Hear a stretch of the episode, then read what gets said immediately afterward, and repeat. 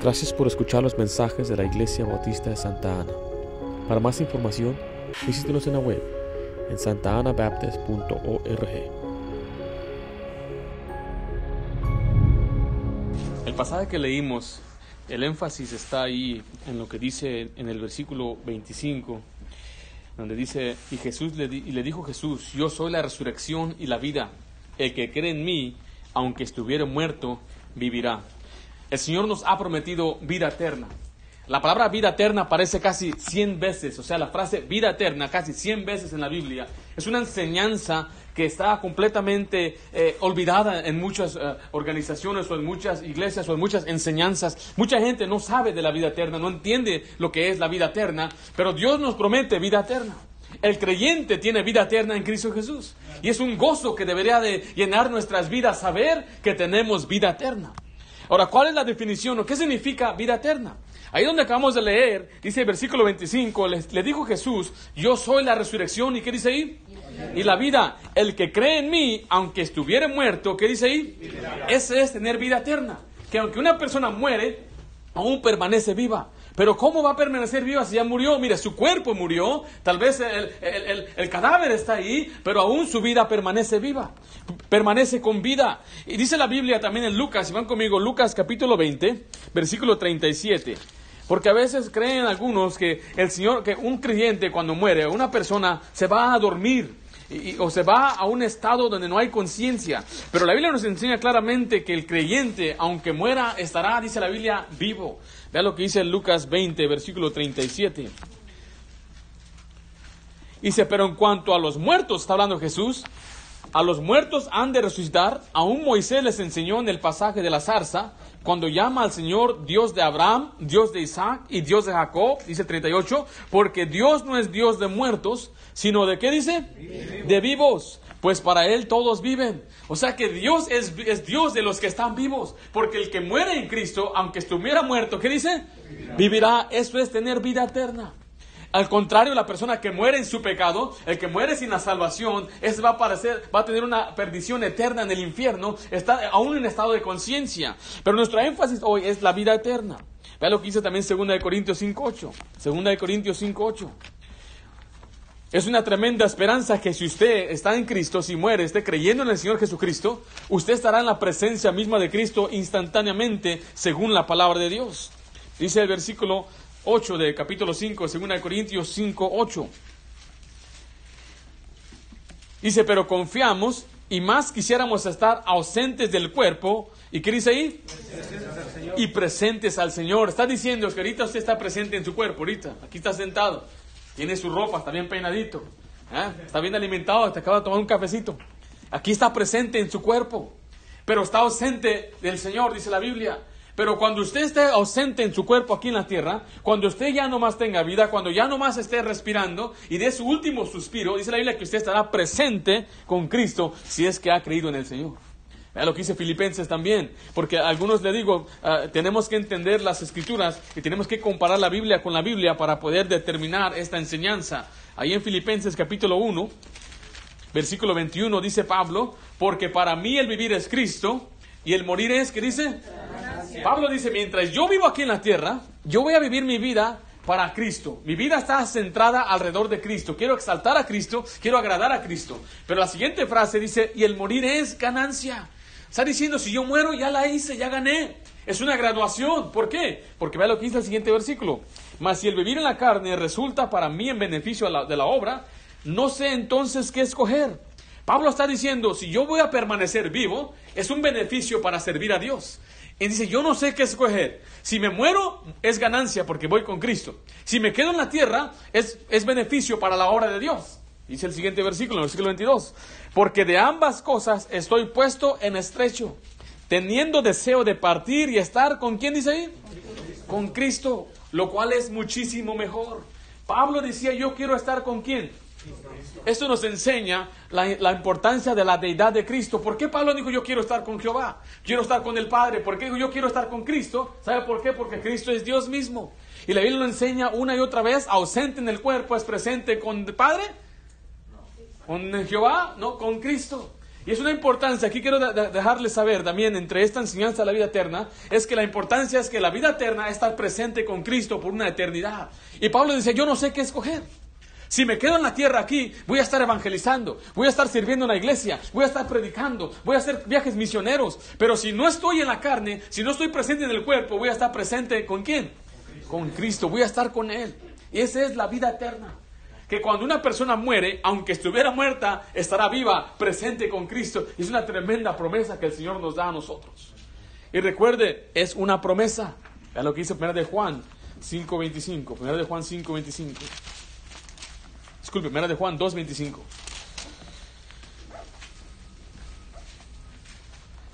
Dice la isla, y esta es la promesa que Él nos hizo. ¿Qué nos prometió? La vida eterna. Es una promesa. Él nos prometió una vida eterna.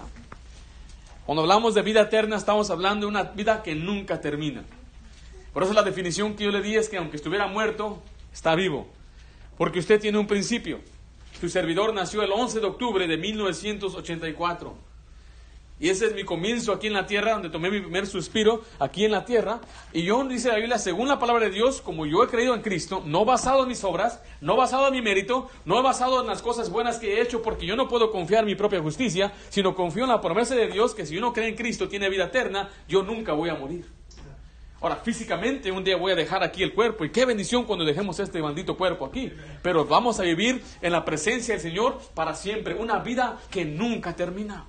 Hay quienes piensan que la vida eterna va a ser aquí en la tierra, pero vimos claramente que está presente con Cristo. ¿Y dónde está Cristo? En el cielo, a la diestra del Padre. Dice la Biblia claramente que el Señor Jesucristo nos va a llevar a su presencia, a estar con Él para siempre. Ahora, la vida eterna no es aquí, le vuelvo a repetir. Acabo de ver algunas personas que tienen más de 100 años, 110, 115, un señor tiene más de 125 años, pero ellos ya no quieren vivir. Ellos ya viví mucho tiempo, ya he estado mucho tiempo aquí. La vida eterna no está aquí en la tierra, es en presencia del Señor Jesús. Ahora vea lo que dice Juan 5:39. La Biblia nos declara las- la vida eterna. Uno puede aprender de la vida eterna en las Escrituras. Juan 5:39.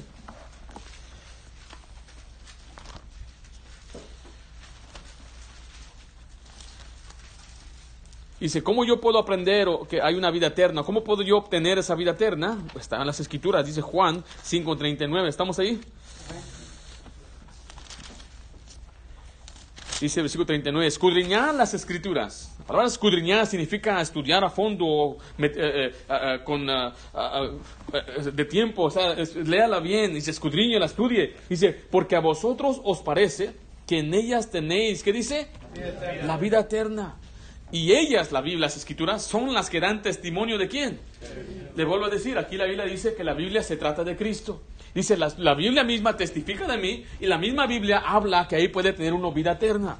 En 2 Timoteo 3:15 dice, y de que desde la niñez has sabido las sagradas escrituras, las cuales te pueden hacer sabio para la salvación. Es por medio de la Biblia que uno puede conocer la vida eterna y la salvación. Es solamente por ella, no hay otro medio de conocer la salvación. Es lo que dice la Biblia, ahí nos enseña qué es la vida eterna y cómo obtenerla. ¿Cómo se obtiene entonces la vida eterna? La Biblia dice claramente que es por medio del testimonio de Cristo, como leímos ahí, que dan testimonio de Él. Vaya conmigo a 1 de Juan 5. 1 de Juan, capítulo 5.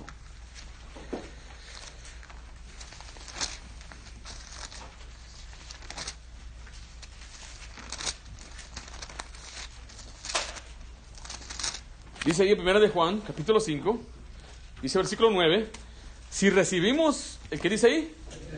Testimonio de los hombres, mayor es el testimonio de quién? Este pasaje nos da a comprender lo que dice el otro pasaje, que la Biblia da testimonio de Cristo y nos testifican de la vida eterna. Y aquí vamos a ver el testimonio de Dios, porque ese es el testimonio que Dios ha testificado acerca de su Hijo, hablando de Jesucristo. El que cree en el Hijo de Dios tiene el testimonio en sí mismo. El que no cree a Dios le ha hecho mentiroso, porque no ha creído en el testimonio que Dios ha dado acerca de su Hijo. Y este es el testimonio que Dios nos ha dado. ¿Qué dice? Vida eterna. ¿Y esta vida está en quién? En su Hijo Jesucristo. Versículo 12. El que tiene al Hijo, tiene la vida. El que no tiene al Hijo de Dios, no tiene la vida. Estas cosas os he escrito a vosotros, que creéis en el nombre del Hijo de Dios, para que dice que Para que sepáis que tenéis vida eterna y para que creáis en el nombre del Hijo de Dios. Es un tremendo pasaje que acabamos de leer. Dice que el testimonio que Dios da en la Biblia es que si usted cree en Cristo, usted tiene vida eterna. Y esa vida eterna está en su Hijo, hablando de Jesucristo. Y no voy a meterme ahorita en detalle y decir que Jesucristo es Dios y el Padre, ¿por qué los distingue? Vaya conmigo ahí al versículo 20 abajo, dice, pero sabemos que el Hijo da entendimiento para conocer a que es verdadero. Y estamos en el verdadero, en su Hijo Jesucristo. Vea lo que dice la Biblia de Jesús. Este es el verdadero qué? Dios. Y la vida eterna. Entonces ahí claramente la Biblia nos enseña que Jesucristo es Dios. Dios es una esencia y se manifiesta como Padre, Hijo y Espíritu Santo. Ahora, el pasaje que acabamos de leer dice que hay dos tipos de personas. Voy a pedir a dos tipos de personas que vengan por acá, por favor. El hermano Josué y el hermano Miguel, venid para acá. Dice que hay quienes tienen al Hijo y tienen vida eterna. El que no tiene al Hijo no tiene vida eterna. ¿Quién de estos dos tiene vida eterna? Miguel tiene vida eterna. Él dijo que no tiene vida eterna. Entonces, mire, Miguel, él ha creído el testimonio que Dios ha dado de su Hijo en las Escrituras, que dice que si una persona cree en el testimonio, o sea, lo que Dios dijo, él tiene vida eterna, pero él ha rehusado, él rechazado. Vea lo que dice Juan 3.33, rápidamente. Juan 3.33.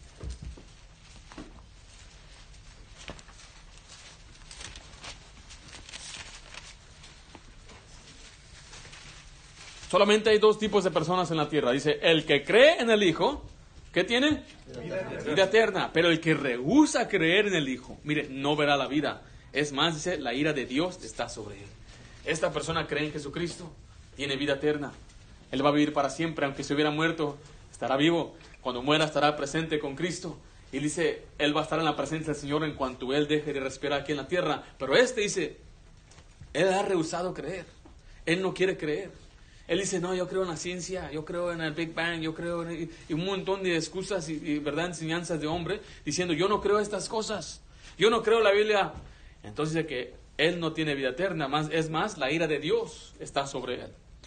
Entonces queremos notar que una, es muy sencillo el mensaje de la palabra de Dios. No tiene nada que ver con portarse bien. Porque aunque él se porte mejor que él, si él cree en Jesucristo, él tiene vida eterna. Y él, aunque sea bien portado, no tiene vida eterna. Esa es la única condición en la Biblia. Es muy sencillo. Nuestra humana eh, sabiduría o nuestra eh, eh, inteligencia terrenal nos dice, si te portas bien, Dios te va a dar vida eterna. Si te portas bien, vas a ganar. La gente dice, tiene que estar preparado. Tiene que prepararse.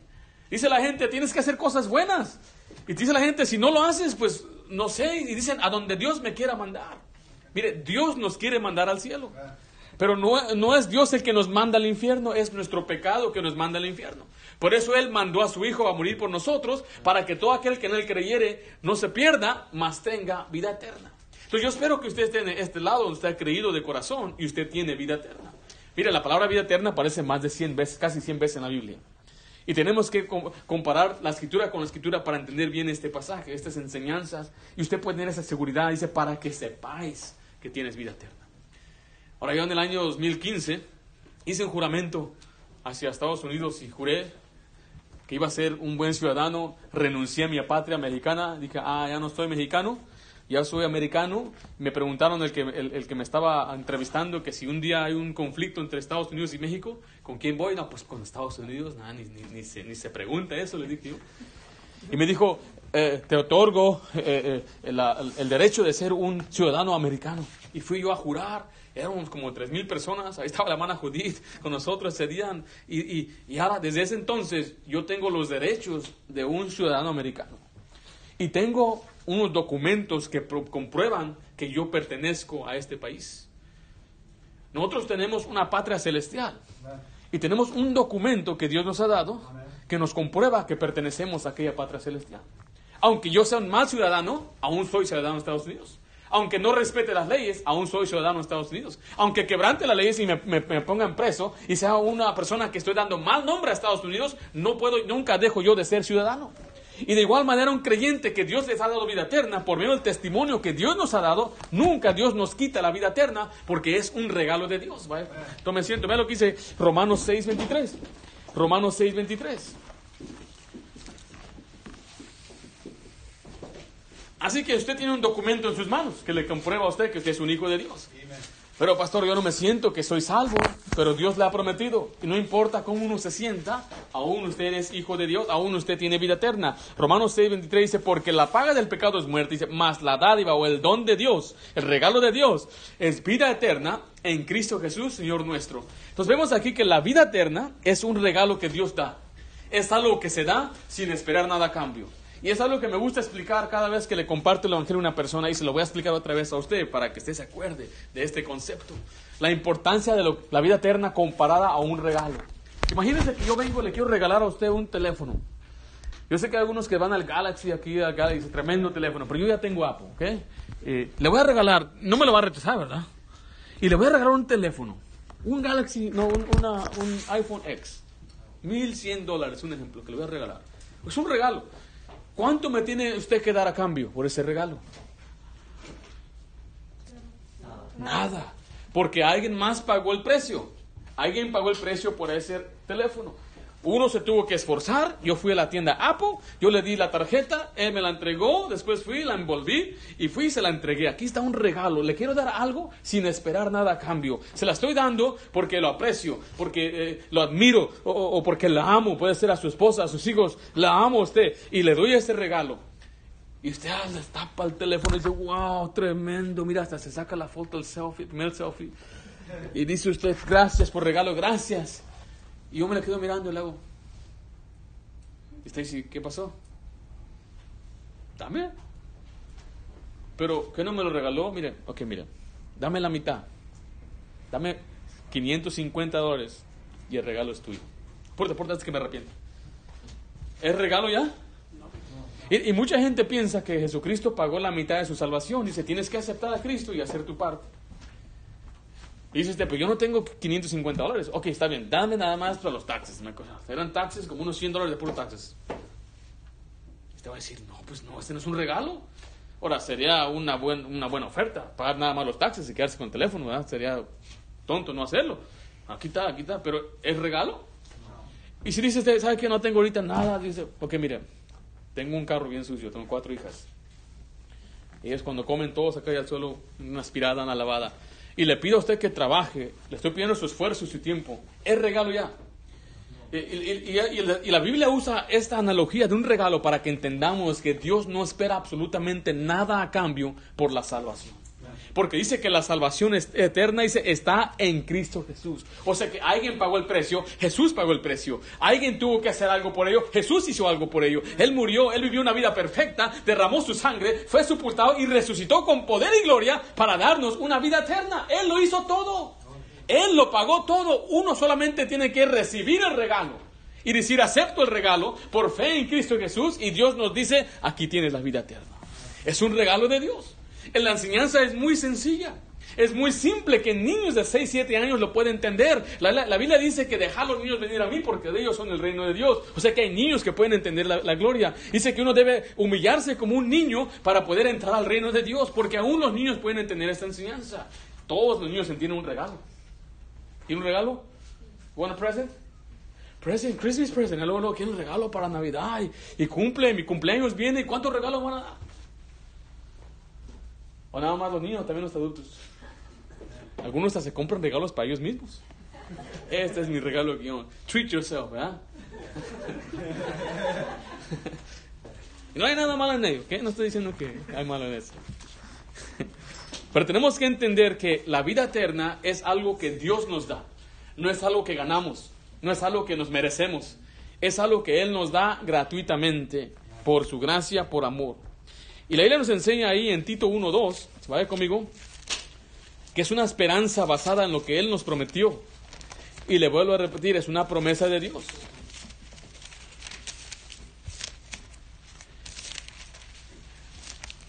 Nosotros como seres humanos estamos limitados a entender los caminos de Dios, entonces muchas veces Dios usa palabras o principios terrenales para hacernos entender cosas espirituales como un regalo y también como este pasaje que vamos a leer, dice en la esperanza de la vida eterna. Ahí vemos de nuevo la frase vida eterna, la cual Dios, ¿qué dice ahí? No puede mentir, prometió desde antes del principio de los siglos. Entonces Dios nos prometió una vida eterna, dice que Él no puede mentir, Él no miente.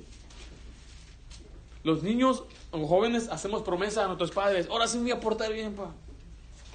No, no, no, es que te has portado mal. Ahora sí, te prometo, ya, desde ahora en adelante, nada más cómprame el Xbox y mira, ahora sí me voy a portar bien. Y hacemos promesas. Ahora sí me voy a portar bien, ya no voy a rezongar a la maestra, voy a hacer mi tarea. Y, y, y, cross my heart, I hope to die. que me caiga un rayo. y hacemos promesas de niño. Yo me acuerdo prometiendo muchas veces a mis papás. Me decían, aprende las tablas, multiplicación y todo. Ahora sí me voy a aprender, ahora sí, te prometo que ahora sí. Nomás llévame al, al McDonald's, al Mickey D's y ahora sí ya estamos bien. Pero cuando vamos, vamos creciendo, nosotros los esposos hacemos promesas a nuestras esposas también. Prepárate el lunes, y al lunes llegando, date night. Ah, noche de cita, vamos a salir y, y, vamos a ir a un restaurante y dice, tú prepárate. Y viene el lunes, ah, estoy muy cansado, tú entiendes, ¿no? Pero prometiste, ah, es que Next week, te prometo, irá. Next week, date night. Prepárate, arréglate y así las llevamos llevando. O le prometemos a nuestras niñas, de Chuck E. Cheese. Vamos a ir a Chuck E. Cheese y, vamos a Chuck E. Cheesear. Y,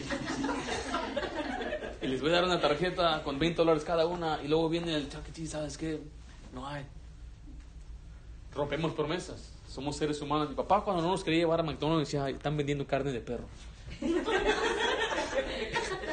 Es lo que nos decía siempre, oh, nasty, no quiero ir ahí. Y vamos a Sizzlers, ah, me caía gordo Sizzlers. Lo único que comía Sizzlers era la espinaca, porque miraba papa y dijo, mamá, voy a la papa. Comía la espinaca. Pero mira, nosotros como seres humanos quebrantamos promesas, fallamos a la gente. Es más, usted y yo le fallamos a Dios, pero dice Dios que Él no puede mentir, Él no es mentiroso. Si Él nos dio una promesa, Él va a guardar, Él va a cumplir su promesa. Vean lo que dice ahí en, en uh, segunda Timoteo, solamente una hoja a su, a su derecha, segunda Timoteo 2. Dice ahí versículo 11, la palabra fiel es esta, si somos muertos con Él, también viviremos con Él. Vean la, importancia que la vida eterna, si vamos a vivir con Cristo. Si sufrimos también, reinaremos con Él. Si le negáramos, Él también nos negará. Pero vean lo que dice el 13, si fuéramos infieles, él permanece fiel. Él no puede negarse a sí mismo. Una promesa que Él nos da, que aunque usted y yo fuéramos infieles a Dios, y esta palabra de infiel, eh, haga de cuenta una pareja, un esposo infiel, no está hablando de una infidelidad pequeña, está hablando de algo feo, algo grande. Aunque usted y yo seamos infieles a Dios, Él permanece fiel. Él no se puede negar a sí mismo. Por eso Él nos da una promesa de la vida eterna. Y esa vida eterna es para siempre. Que aunque estuviera muerto, vivirá muerto, eh, ausente en el cuerpo, presente con Cristo. Estaremos para siempre con el Señor. Es una promesa que nos dio, es una esperanza que nos ha dado. Dice la Biblia ahí en Juan 14, 6, que Cristo es el dador de la vida. Si usted lee Juan 14, 6, Dice la Biblia de esta manera, Jesús le dijo, yo soy el camino, la verdad y la vida, y nadie viene al Padre si no es por mí. Vaya conmigo ahora Juan 5.21. Juan 5.21.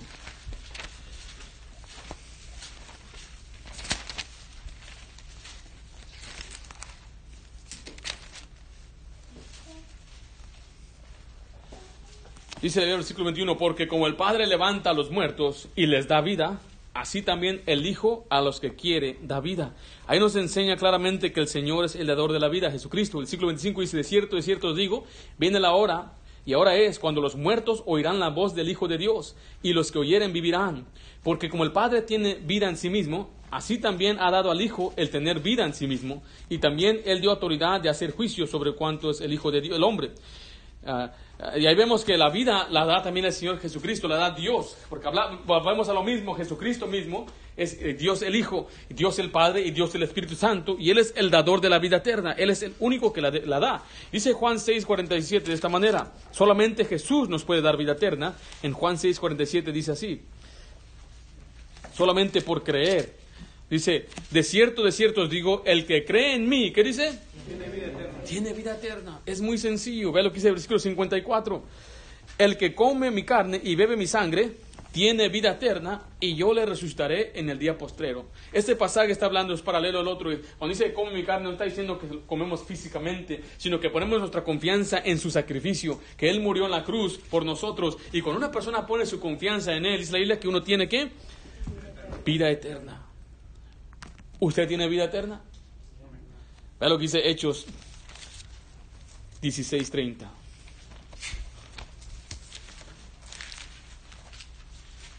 Estoy tratando de cubrir casi los 100 versículos que hablan de vida eterna, imagínense. Hechos 16, versículo 30. Uno de mis, de mis eh, objetivos y mis deseos es que cada una persona que está aquí en este salón se vaya a este lugar sabiendo y se, que usted tiene vida eterna, porque así lo dice la Biblia. Dice ahí en, en Hechos 16, 30.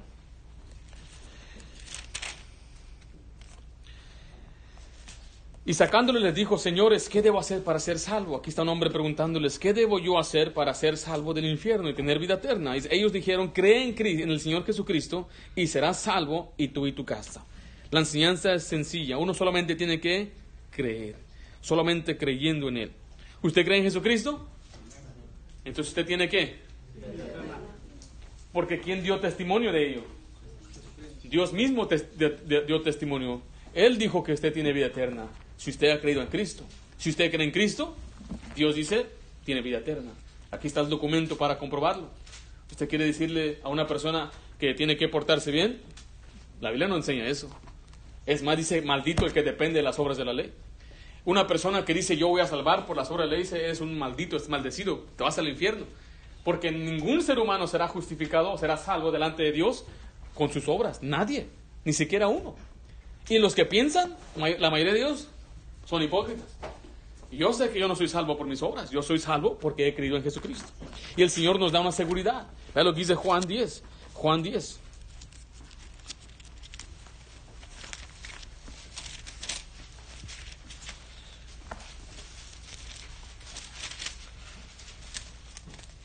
Bueno, Miguel, ¿podrá venir para acá, por favor, Miguel? Dice Juan 10. Vamos a ir, versículo, vamos a leer el versículo 28 dice, mis ovejas, versículo 27, mis ovejas oyen mi voz y yo las conozco y me siguen, y yo les doy vida eterna, y no perecerán jamás, ni nadie las arrebatará de mi mano. Mi Padre que me las dio es mayor que todos, y nadie las puede arrebatar de la mano de mi Padre. Yo y el Padre uno somos. Ahora aquí vemos, hermano Miguel, es un hombre muy fuerte, hermano Miguel, es de Jalisco. Y el pasaje que nos está enseñando la Biblia ahí es que cuando una persona cree en el Señor Jesucristo, tiene vida eterna, como dice ahí. Y nadie las puede arrebatar de las manos del Padre o de Jesucristo. Él mismo dijo, de mi mano y de la mano de mi Padre. El 30 dice, yo y el Padre uno somos. No se confunda eh, acerca de esa enseñanza. Pero dice la Biblia que la salvación está segura en el Señor Jesucristo. Vamos a suponer que, voy a dar un ejemplo aquí, hermano Miguel. ¿okay? Hermano Miguel, ¿tiene, ¿tiene su cartera? No. ¿Tiene teléfono? ¿Qué tienes? ¿Qué tienes que ofrecerme? ¿Una pluma? Ok, ponte tu pluma, guarda la pluma en tu... En tu ¿Eh? Vamos Daniel, si usted le puede quitar su pluma a él, le voy a dar a usted 100 dólares. Challenge accepted. ¿No puedes? No puedes quitárselo. No, ni siquiera va a intentar. Habrá alguien que quisiera intentar. Me dice, no, no, no, te va a romper el saco y todo. Pero mire, él es un ser humano y puede que podamos encontrar a alguien más fuerte que él aquí. Puede ser el hermano Carlos, puede ser García. Tal vez lo pueden, si podrán, yo, yo puedo, obviamente, se sabe, ¿verdad? Pero dice la Biblia que en la mano de Dios nadie la puede arrebatar. Y ahí nos enseña la seguridad del Señor nos da de la vida eterna, que estamos en las manos de Él. Es muy diferente. La Biblia dice también en Judas que Él nos salva, dice, y nos tiene sin caída. Él no nos suelta. La salvación de Dios es segura. Usted y yo somos débiles, usted y yo no podemos retener nuestra propia salvación, por eso nuestra salvación no depende de uno. Él no puede, podrá, como digo, alguien más fuerte que Él, sí, pero no hay nadie más fuerte que Dios. Si yo estoy en las manos de Dios, gracias, nadie me puede arrebatar de, de sus manos. Y alguien dijo, pues yo me puedo salir. Dice, nadie, y usted y yo somos nadie. Aunque usted se quiera salir, no puede salirse. Yo creo que una persona que verdaderamente cree no se va a salir, no se quiere salir. Dice que es una seguridad. Vea lo que dice Juan 5.24. Juan 5.24.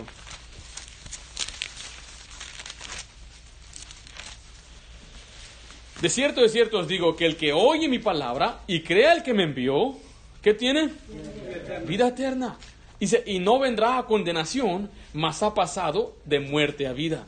Dice la Biblia este pasaje que el que cree en Cristo dice no vendrá a condenación. La palabra condenación aquí está hablando del pago el precio en el infierno. No irá al infierno, jamás. Nunca irá al infierno.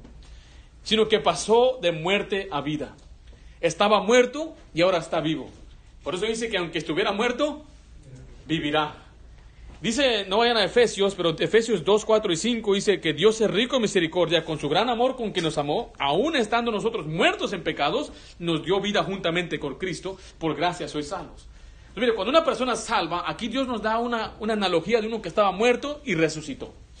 Y ya no está muerto y no vendrá a condenación. Si una persona va a corte por un delito que lo están acusando y él sale libre aquí en Estados Unidos, no lo pueden volver a acusar de lo mismo. Eso se llama eh, eh, en inglés double jeopardy. No pueden acusarlo del mismo crimen. Por ejemplo, hace unos años, más un poco más de 20 años, un hombre llamado O.J. Simpson salió libre del homicidio de su propia esposa. Y él ahorita, él puede escribir un libro, puede admitir que él la mató y no le pueden hacer nada. Porque él, según en el juicio, él dijo que él no lo hizo. Y que él no sabe quién fue y que él no fue. Pero todo el mundo sabe que él fue. Todo el mundo dice que él fue. Y si hoy él dije, pues sí lo hice, no vendrá a condenación. Ahora estoy usando un ejemplo muy exagerado. Y quiero decirle a usted que cuando una persona cree en Cristo, dice, jamás vendrá a condenación.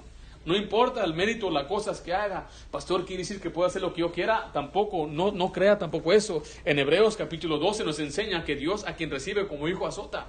Entonces, si usted tiene vida eterna, qué bendición. Pero no crea que uno puede hacer lo que quiera. Y en, esta ocasión no estamos tratando ese tema. Estamos tratando que Dios nos da una seguridad. Ahora vaya conmigo a 1 Timoteo 6:12. Dice, Pastor, yo ya sé que tengo vida eterna. ¿Eso qué tiene que ver? Yo ya lo sé. Yo lo he tenido desde que era un joven, desde que era niño. Tengo un año, dos años. Yo sé que soy salvo. Yo tengo vida eterna. 1 Timoteo capítulo 6.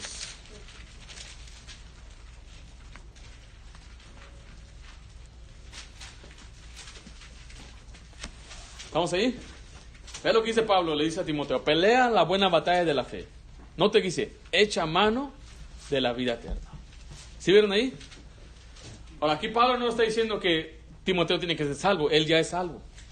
Simplemente le está diciendo que eche mano de la vida eterna.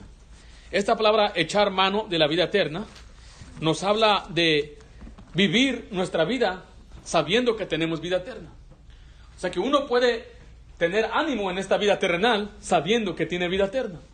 Uno puede impulsarse a servir a Dios sabiendo que tiene vida eterna. Nosotros los creyentes, especialmente los bautistas, creemos que somos salvos sin las obras de la ley, pero para vivir para Dios guardando las obras de la ley. Agradándole, no para salvarnos, sino porque ya somos salvos. O sea que yo vivo una manera que le agrada a Dios, no para que sea salvo y para que Dios me salve, sino porque ya soy salvo. Y eso es lo que significa echar mano a la vida eterna. Y es lo que nos hace falta a muchos creyentes, que nos hace falta el gozo, es pensar que Dios nos ha dado vida eterna. Y muchos dicen, pues yo no tengo esto, aquello, tengo problemas. Mire, todos tenemos problemas. Y papá siempre ha dicho, solamente porque uno no se los cuenta, ¿usted cree que uno no tiene problemas? Hay gente que anda contando sus problemas a todo mundo y todo el mundo no le cuenta a él y piensa, pues él no tiene problemas, todos tenemos problemas. Nada más que no todos la estamos contando y publicando y, y haciendo es pobrecito. No, usted debe echar mano de la vida eterna y decir, qué bendición, aunque tengo problemas en la tierra, es temporal. La vida eterna es para siempre. Gloria a Dios, soy salvo. Eche mano de la vida eterna cuando vengan problemas a su vida. Eche mano de la vida eterna cuando venga enfermedad. Y no tenga temor de morir porque usted tiene vida eterna. El creyente debe vivir su vida como que si tiene vida eterna. Como que si la vida eterna se la ganó como que si se merece la vida eterna. Recuerde, nadie se la merece, pero nuestra vida debe reflejar una vida que se merece la vida eterna. Es lo que significa echando mano a la vida eterna. Vea lo que dice ahí en Corintios capítulo 10, primera de Corintios 10, 31.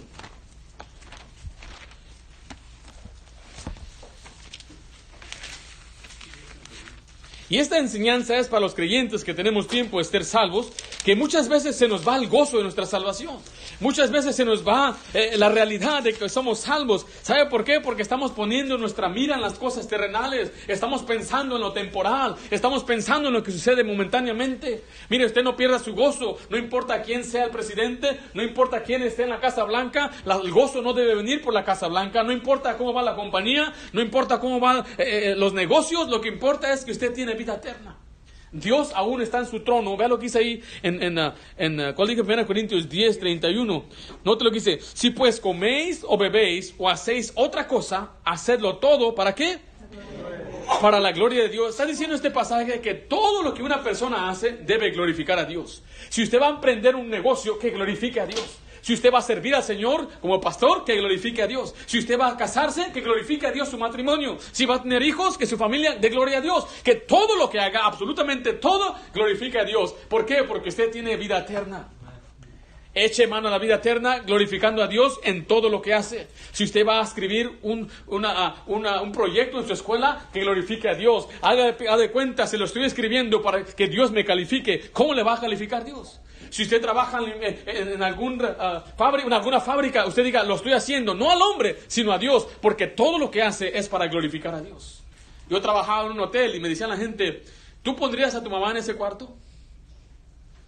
Dice, honestamente no lo pondría en ese cuarto. Así me preguntaban, y, y, y es, es una pena. Pero a las cosas que hacemos en nuestro hogar, aún las cosas domésticas, como limpiar la casa, mantenerla en orden, es para darle gloria a Dios. Todo lo que hagáis, si veo lo que dice la Biblia, todo lo que hacemos es para glorificar a Dios. Si no glorifica a Dios, no se debe hacer. No puede decir hasta a Dios, Dios, esta taquila es para glorificarte a ti. ¿Puede glorificar a Dios de esa manera? Según la Biblia, no. Entonces, todo lo que hagamos le debemos medir o filtrar por medio de, este principio si glorifica a Dios. Esta relación está glorificando a Dios, esta amistad que tengo glorifica a Dios, estas cosas que veo en la televisión están glorificando a Dios. Eso es lo que significa echar mano de la vida eterna. Ya que usted es salvo, viva como que si usted se la merece. Qué bendición ser salvo. Qué bendición es que Dios ya perdonó nuestros pecados y nos dio regalo de la vida eterna. Pero, ¿qué tal está nuestra vida? la manera que hablamos glorifica a Dios. Son cosas que animan, son cosas que edifican, o son malas palabras, palabras sucias. ¿Cómo están sus labios? ¿Está glorificando a Dios en su vida? ¿Usted está glorificando a Dios en su trabajo? Donde la gente dice, yo no sé por qué ese es un tremendo trabajador, no le pagamos bien, eh, siempre llega temprano, no hay beneficios. ¿Sabe por qué lo hace bien? Porque está glorificando a Dios en su trabajo. El muchacho, la señorita debe glorificar a Dios en su familia.